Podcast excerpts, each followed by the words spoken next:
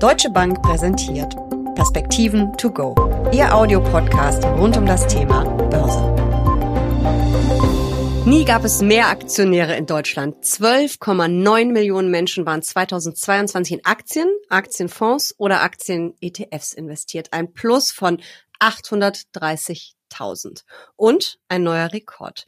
Über die neue deutsche Aktienkultur, über langfristigen Vermögensaufbau und über Chancen und Risiken der Anlageklasse Aktie sprechen Uli Stefan von der Deutschen Bank und ich in den Perspektiven to go. Mein Name ist Jessica Schwarzer und damit herzlich willkommen. Uli, überrascht dich, dass so viele Menschen 2022 erstmals in Aktien investiert haben? Das Börsenjahr war ja alles andere als rosig. Man könnte auch sagen, ziemlich schlecht. Also gerade vor diesem Börsenjahr ist es schon erstaunlich, dass so viele Menschen, auch junge Menschen vor allen Dingen, zur Börse gefunden haben.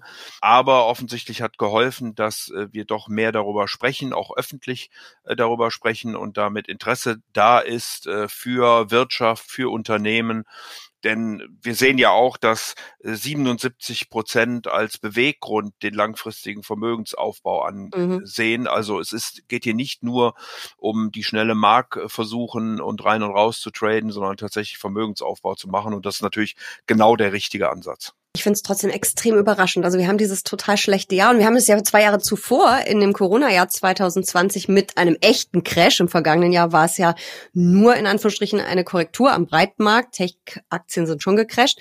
Aber dass viele das als Chance wahrgenommen haben, finde ich schon beeindruckend, weil eigentlich war doch immer früher dieser Reflex, raus aus dem Markt, bloß weg, Teufelszeug Aktie, man verliert sowieso. Irgendwie hat sich auch das mit der Aufklärung scheinbar gewendet. Ja, absolut, Jessica. Also wir sehen schon, äh, wenn man sich die Zahlen ein tiefer anguckt, dass Menschen ab 60 plus eher den Aktienmarkt verlassen haben.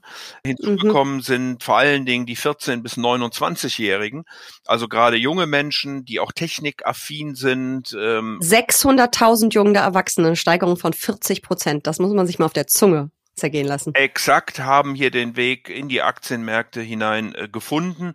Und viele, äh, Jessica, haben das auch getan über Aktiensparverträge, also über äh, kontinuierliches äh, Kaufen von Aktien, was natürlich gerade, wenn man sich dem Markt nähert, eine wirklich sehr, sehr sinnvolle Möglichkeit ist. Denn äh, wenn die Märkte steigen, dann freut man sich sowieso. Und wenn sie mal temporär fallen sollten, dann kriegt man mehr Stücke fürs Geld. Denn auch das wurde ja am Jahresanfang wieder verschickt, das Renditedreieck des Deutschen Aktieninstituts. Und ähm, auch da sieht man eben sehr deutlich, wenn man Aktien über eine gewisse Zeit hält, dann ist die Chance im positiven Bereich zu landen, eine positive Rendite zu erzielen, doch äh, erheblich groß. Also insofern machen die jungen Menschen hier, glaube ich, vieles richtig. Es ist ja insgesamt so, dass äh, von den mittlerweile knapp 13 Millionen Menschen, die eben in Aktien investiert haben, dass da wirklich 7,6 Millionen ausschließlich Fonds und ETFs halten. Also irgendwie scheinen die Deutschen das ja auch mit der Risikostreuung begriffen zu haben die meisten Aktionäre und Aktionärinnen zumindest. Was sehr erfreulich ist, denn Diversifikation ist ein sehr einfaches Mittel, eben beispielsweise eben über ähm, Fonds und der Kapitalmarkt entlohnt das Risiko nicht, nicht zu diversifizieren. Also insofern würde man, wenn man zu sehr sich auf Einzeltitel versteift, ein Risiko eingehen, für das man auch nicht entlohnt werden wird. Damit sind wir bei einem äh, guten Punkt. Also einmal das Prinzip Risikostreuung. Viele Einzeltitel, was natürlich am einfachsten über Fonds und ETFs geht. Gleichzeitig sollte man aber natürlich auch mehrere Anlageklassen äh, im Depot haben. Gut, darum geht's natürlich jetzt bei den Zahlen des Deutschen Aktieninstituts, die ja auch die Aktionärszahlen erheben, nicht. Ähm, aber wir können ja nochmal über so Chance-Risiko-Verhältnis sprechen. Ähm, es gibt den Faktor Zeit, es gibt Chancen, es gibt Risiken. Wie hängt das so alles zusammen und was muss ich da wissen über die Anlageklasse Aktie? Jessica, ganz grundsätzlich und theoretisch weiß man natürlich nicht, wo Aktien hintendieren auf die kurze Sicht. Deswegen würde der Fachmann man sagen, der beste Schätzer des Aktienkurses von morgen ist der Aktienkurs von heute weil er eben rauf oder runter gehen kann. Nun stimmt das äh, nicht ganz, denn wir haben ja eine wachsende Wirtschaft, die Unternehmen Geschäftsmodelle, die Unternehmen können ihre Kosten managen. Also insofern gibt es eine positive Drift. Also langfristig tendiert der Aktienmarkt nach oben. Und die tatsächlichen Kurse oszillieren, also schwanken dann um diese, diesen positiven Pfad nach oben. Dann ist es äh, eine Frage der Zeit, äh, die man hat. Und wir hatten ja schon das Renditedreieck des Deutschen Aktieninstituts angesprochen. Meine absolute Lieblingsgrafik übrigens. Absolut, kann man auch sehr leicht im Internet äh, finden und sich mal anschauen. Also in der Regel, wenn man ein paar Jahre dann in Aktien investiert ist, dann landet man auch einen positiven Ertrag. Und das ist ja auch intuitiv richtig. Ich meine, große Vermögen auf dieser Welt sind geschaffen worden durch Unternehmer und eine Aktie ist natürlich am Ende eine unternehmerische Beteiligung. Und insofern macht es auch Sinn, sich hier ein Stück weit mit der Wirtschaft, mit den Geschäftsmodellen, mit dem Management zu beschäftigen oder eben direkt breit in Fonds zu investieren. Aber auch da gibt es ja durchaus Möglichkeiten, Schwerpunkte äh, zu setzen. Und äh, nochmal, deswegen macht es aus meiner Sicht sehr viel Spaß, aber ist auch hilfreich, wenn man etwas tiefer hineinguckt, welche Unternehmen man denn da investieren möchte und welche Geschäftsmodelle denn wirklich auch dahinter hängen. Ist ja auch ein Thema, wenn wir über mhm. Nachhaltigkeit mhm. zum Beispiel reden jeden Fall. Und es sollten dann eben ganz viele Unternehmen sein und nicht nur zwei oder drei. Da sind wir wieder bei der Risikostreuung. Nun sind wir beide ja große Aktienfans. Aber auch wir würden bei aller Liebe zur Anlageklasse Aktien niemals 100 Prozent unseres Vermögens in Aktien investieren. Wenn ich jetzt neu an der Börse anfange, wie und Summe X habe, die ich investieren möchte, wie auch immer, wie komme ich denn zu meiner persönlichen Aktienquote? Würfeln kann ich sehr schlecht. 100 Prozent ist auch zu viel. Also was tun? Ja, man muss sein persönliches Risikoprofil dann analysieren und muss entscheiden, was kann man denn aushalten, was ist überhaupt das Anlageziel. Mhm. Und was schaffe ich auch nervlich? Also äh, wenn man äh, zum Beispiel 10.000 Euro anlegen möchte und sagt dann, also wenn ich 1000 davon verliere, dann finde ich das also ganz furchtbar, dann kann ich nachts nicht mehr ruhig schlafen. Dann ist der Aktienanteil sicherlich äh, deutlich kleiner mhm. als bei Anlegern, die sagen, ist mir egal, ich habe einen langfristigen Zeithorizont, ich kann das auch wieder aufholen, solange ich eben in äh, guten Unternehmen investiert bin. Davon hängt es ein Stück weit ab. Das mhm. muss auch jeder Einzelne für sich entscheiden. Da kann er sicherlich Hilfestellung bekommen von entsprechenden Beraterinnen und Beratern.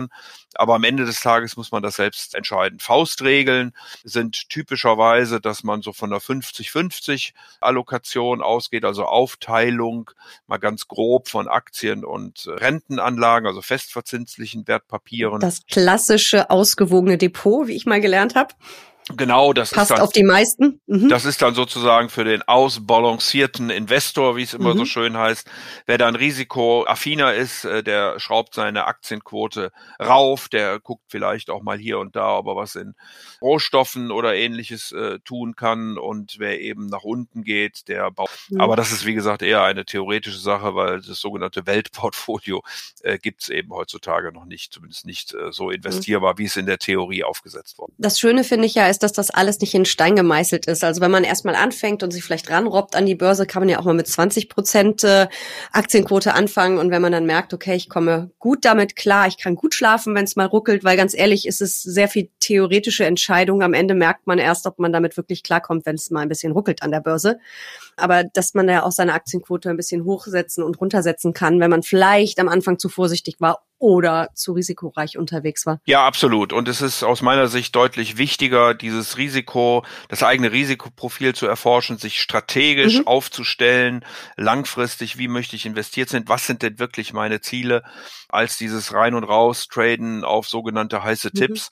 Äh, da bin ich sehr vorsichtig, habe mich äh, jahrelang mit den ja, kapitaltheoretischen Kapitalmarktmodellen, die dahinter stehen, äh, beschäftigt und glaube nicht, dass man da systematisch höhere Gewinne mit erzielen kann, sondern die äh, bekommt man eben, wenn man mhm. wirklich sehr strategisch überlegt, wo sind die Bereiche, was sind die Risikopositionen, die ich eingehen möchte und dann dem Ganzen auch eine mhm. gewisse Chance gibt. Natürlich muss man auch, wenn man langfristig investiert, immer wieder überprüfen, stimmen die Geschäftsmodelle noch, hat sich da was verändert. Das sollte man auf jeden Fall von Zeit zu Zeit tun, wenn man zu dem Entschluss kommt, dass eine, eine Aktie oder ein, ein Fonds man den heute nicht mehr investieren würde, weil eben bestimmte Gründe vorliegen, dann muss man ihn im Grunde genommen äh, verkaufen. Und deshalb, wie gesagt, nochmal macht es mehr Sinn, auf die langfristigen, mhm. strukturellen, strategischen Ziele hinzuarbeiten, als ganz kurzfristig ja, rein und raus zu gehen und mhm. da versuchen, Tages- oder Wochenniveau irgendwelche Gewinne abzugreifen. Ich glaube, ganz wichtig ist auch, dass man so ein halbwegs stabiles Nervenkostüm hat. Ähm, und da hilft ja auch eine Strategie bei, weil wir haben alle keine Glaskugel.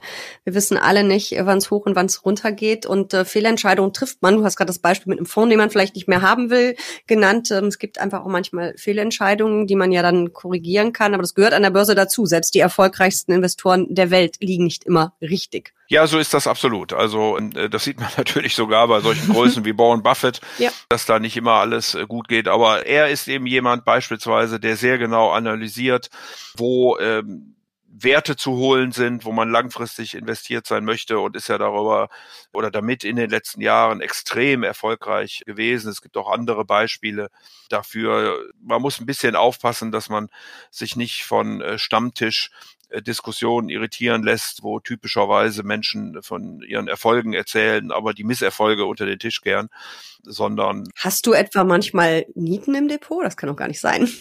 Also bei mir steigt alles immer. Nein, aber es sind ja die Geschichten, die man hört. Richtig, es redet keiner darüber, wenn es in die Hose gegangen ist, außer über Wirecard. Darüber haben wir, glaube ich, alle gesprochen. Aber ansonsten hört man immer nur, ich habe die Kursrakete. Aber das ist ja genau der Grund für die hm. Diversifikation, äh, Jessica. Wenn, genau. wenn wir immer nur die richtigen Aktien aussuchen würden, dann bräuchten wir ja nicht zu diversifizieren. Mhm. Die Diversifikation ist ja gerade, dass nicht so gute Entscheidungen, Verluste oder Entscheidungen, die sich eben noch nicht ausgezahlt haben, dann nicht das gesamte mhm. Portfolio mhm. runterreißen, sondern man auf der anderen Seite eben auch Werte hat, die dann in die andere Richtung ge gegangen äh, sind. Und insofern macht es da eben tatsächlich dann die Mischung aus. Also es ist gar nicht so schwierig eigentlich zu starten. Es haben ganz viele Menschen scheinbar im 2022 auch so gesehen.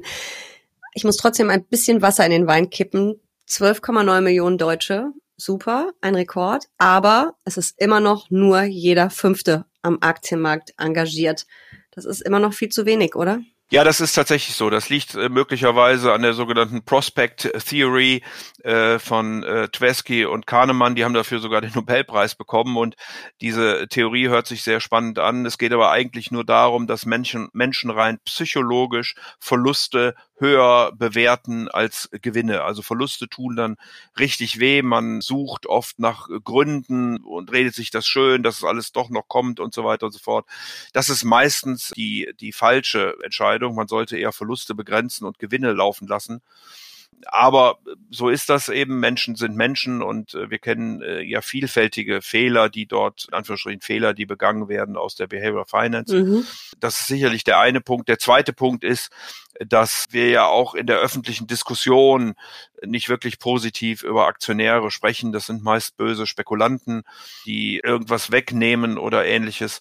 Und man muss, glaube ich, schon sehen, dass wir ja die Unternehmen auch finanzieren wollen in ihrem Weg, Investitionen zu tätigen. Ich hatte schon angesprochen, Modernisierung, Digitalisierung, grüne Transformation, das alles erfordert Geld und erfordert dann auch eben Aktionäre.